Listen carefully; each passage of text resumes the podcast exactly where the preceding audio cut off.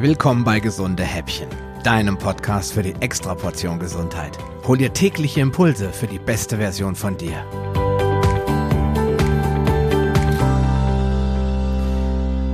Hallo und herzlich willkommen zu Episode 23 und wir sprechen über die Ballaststoffe.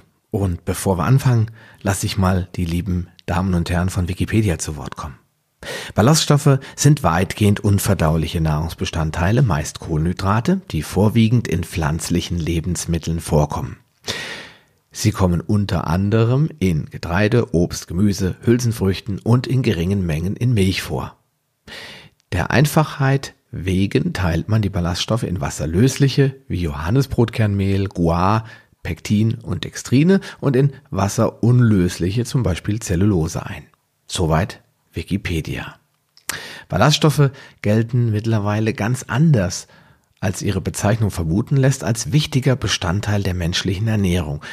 Und das bringt mich auch gleich zum wichtigsten Punkt, denn Ballaststoffe sind viel mehr als schlichter Ballast, also etwas, das einfach nur durch den Darm transportiert wird, um am Ende ohne nennenswerte positive Veränderungen in der Toilette zu landen.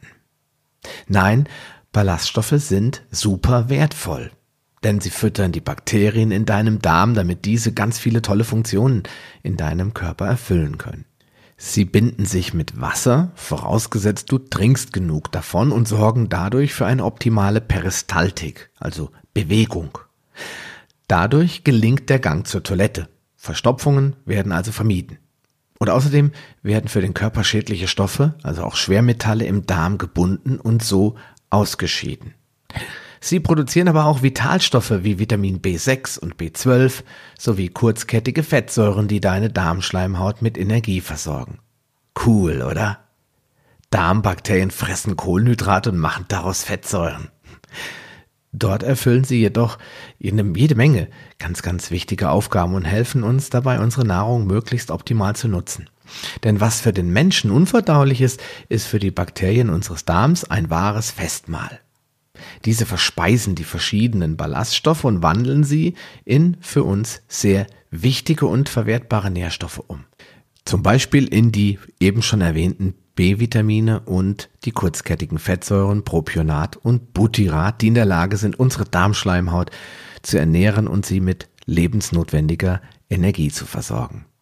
Daher ist eine obst- und gemüsereiche Ernährung auf jeden Fall sinnvoll, nicht nur für die Versorgung mit Vitaminen und Mineralstoffen, sondern eben auch, um unser Mikrobiom zu füttern und es vielseitig zu gestalten.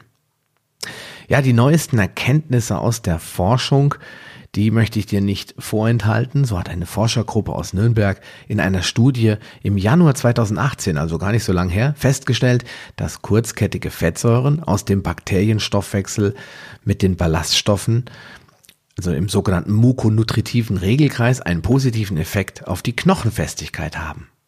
Dort heißt es, dass eine gesunde, ballaststoffreiche Ernährung der Darmflora ermöglicht, mehr kurzkettige Fettsäuren zu bilden, haben wir schon gesagt, besonders auch das Propionat. Dies führt zu einer erhöhten Konzentration der kurzkettigen Fettsäuren, unter anderem auch im Knochenmark. Dort sorgt das Propionat für eine Verringerung der knochenabbauenden Zellen, sogenannte Osteoklastenaktivität. Uiuiui, das ist aber kompliziert.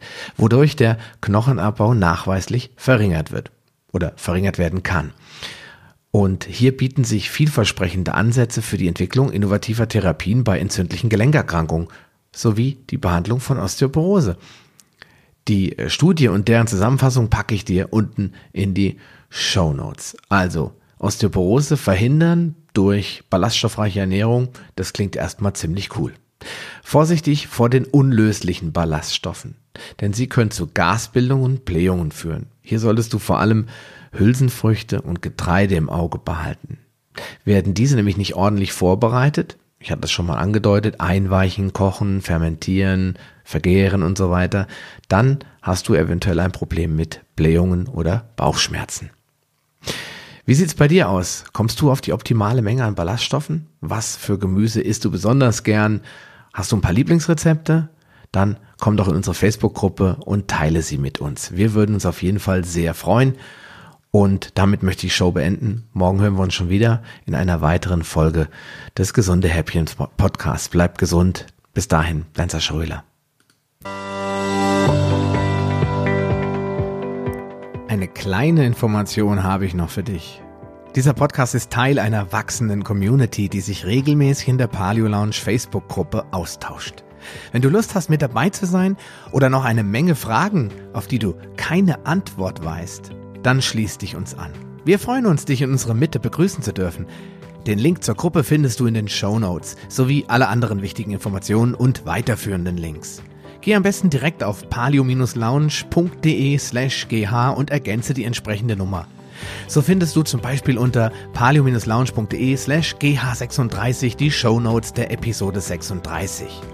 Ein Archiv aller Podcast-Episoden findest du unter palio-lounge.de slash gh. Damit du auch in Zukunft keine Folge mehr verpasst, solltest du diesen Podcast jetzt direkt abonnieren.